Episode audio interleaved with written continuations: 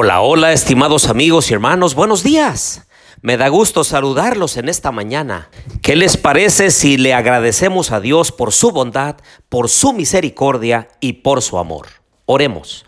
Querido Dios y bondadoso Padre, alabamos tu glorioso nombre y te pedimos tu bendición especial para nosotros y para nuestras familias, especialmente en esta hora que vamos a estudiar tu santa palabra. Te pedimos que nos ayudes a comprenderla y ponerla por práctica. Lo pedimos en Jesús. Amén.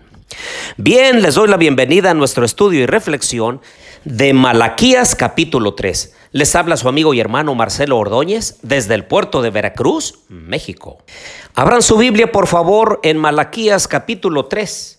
Si recordamos, entonces aquí se comienza a hablar sobre el quinto debate que es la infidelidad en los diezmos y las ofrendas. Pero también se comienza a hablar sobre el premio a los justos y castigo a los impíos. Y los primeros versículos son mesiánicos. Dice aquí, yo envío mi mensajero para que prepare el camino delante de mí. Y vendrá súbitamente a su templo el Señor, a quien vosotros buscáis y el ángel del pacto, a quien deseáis vosotros, ya viene, ha dicho Jehová de los ejércitos. Bueno, aquí se anuncia a Juan el Bautista que iba a preparar el camino para la primera venida de Jesús preparar el camino para que la gente estuviera lista para recibir su mensaje, su llamado al arrepentimiento. Pero como también habla de juicio, tiene que ver con los últimos días, los días antes de que el Señor Jesús regrese en gloria y majestad.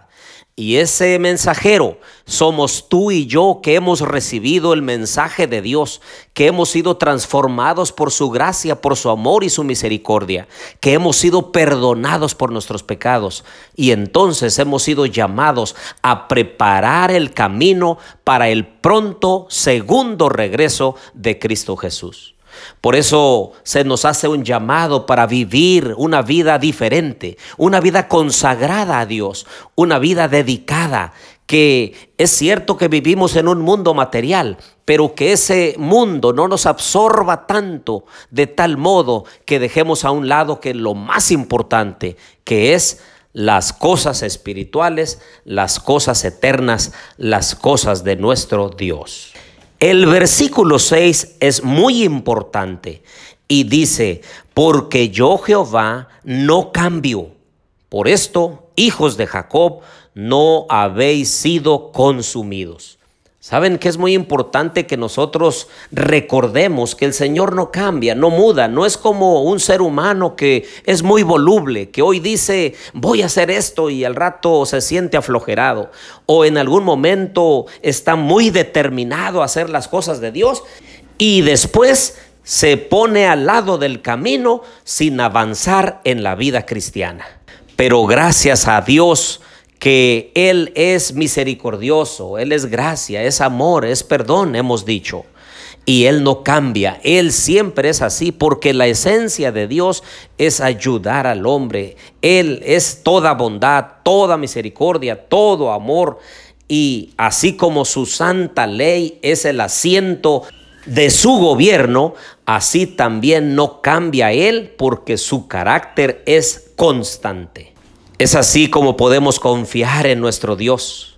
Por eso podemos confiar en Él, porque su amor es constante. Él no dice una cosa y después se retracta y hace otra cosa. Por eso Él es digno de confianza y nosotros podemos acercarnos confiadamente ante el trono de la gracia para alcanzar misericordia y oportuno socorro. Los versículos 8 al 10 habla acerca del templo, cómo es que el templo es la casa de Dios y rehusar mantener el servicio del templo, omitiendo la entrega de los diezmos y las ofrendas, es robar a Dios.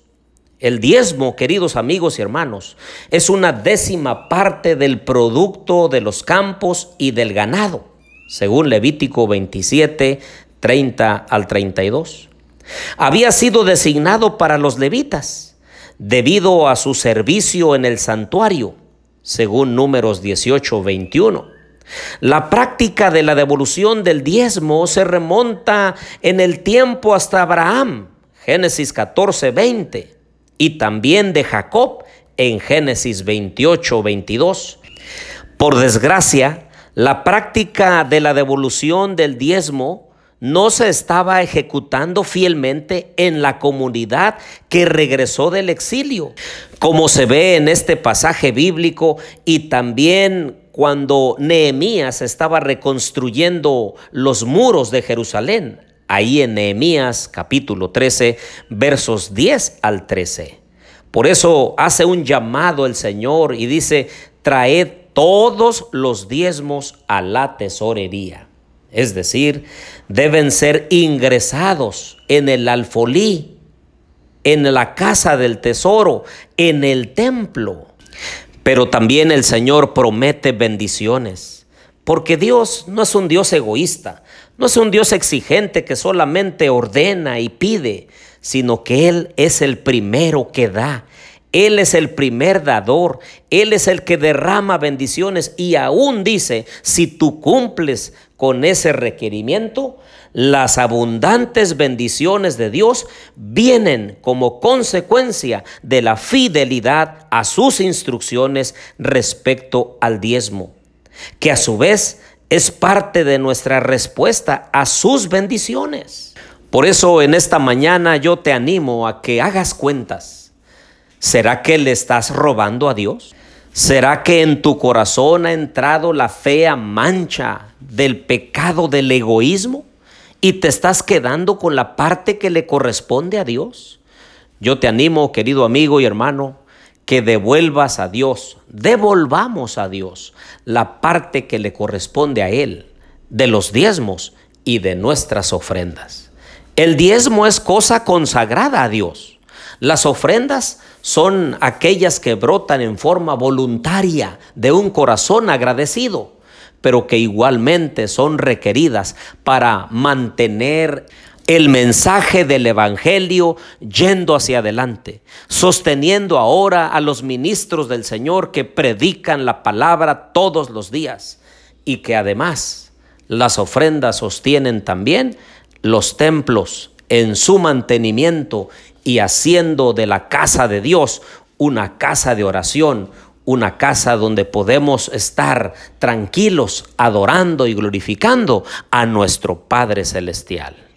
Y por último, de los versículos 13 al 18, nos habla acerca de la retribución o del premio de los justos. Dice el versículo 16, entonces los que temían a Jehová hablaron entre sí, Jehová escuchó y oyó, y fue escrito ante él un memorial de los que temen a Jehová y honran su nombre. Serán para mí especial tesoro, dice Jehová de los ejércitos, en el día en que yo actúe. Los perdonaré como un hombre perdona al hijo que le sirve. Saben que delante de Dios cada acto de bondad, cada acto de misericordia, cada acto justo son escritos en el libro de las memorias. Ningún acto de amor, ningún acto correcto pasa por desapercibido ante los ojos de Dios. Por eso en esta mañana los animo a que le pidamos la bendición de Dios, la ayuda de Dios, su santa presencia, para que podamos hacer lo recto delante de sus ojos, de tal modo que en el libro de las memorias estén escribiendo actos correctos, actos de amor, actos que brotan de un corazón transformado, que honran y glorifican al Padre Celestial. Los invito a orar. Querido Dios y bondadoso Padre, te pedimos que nunca dejes de amarnos, Señor porque tu amor es constante. Ayúdanos a hacer nuestra parte, a ser generosos, a devolverte a ti la parte que te corresponde y de esa manera, Señor, seguir avanzando en la vida cristiana y ayudando a que otros encuentren la luz del Evangelio. Quédate con cada uno de mis amigos y hermanos en esta hora. Lo pedimos todo en el nombre de Jesús. Amén.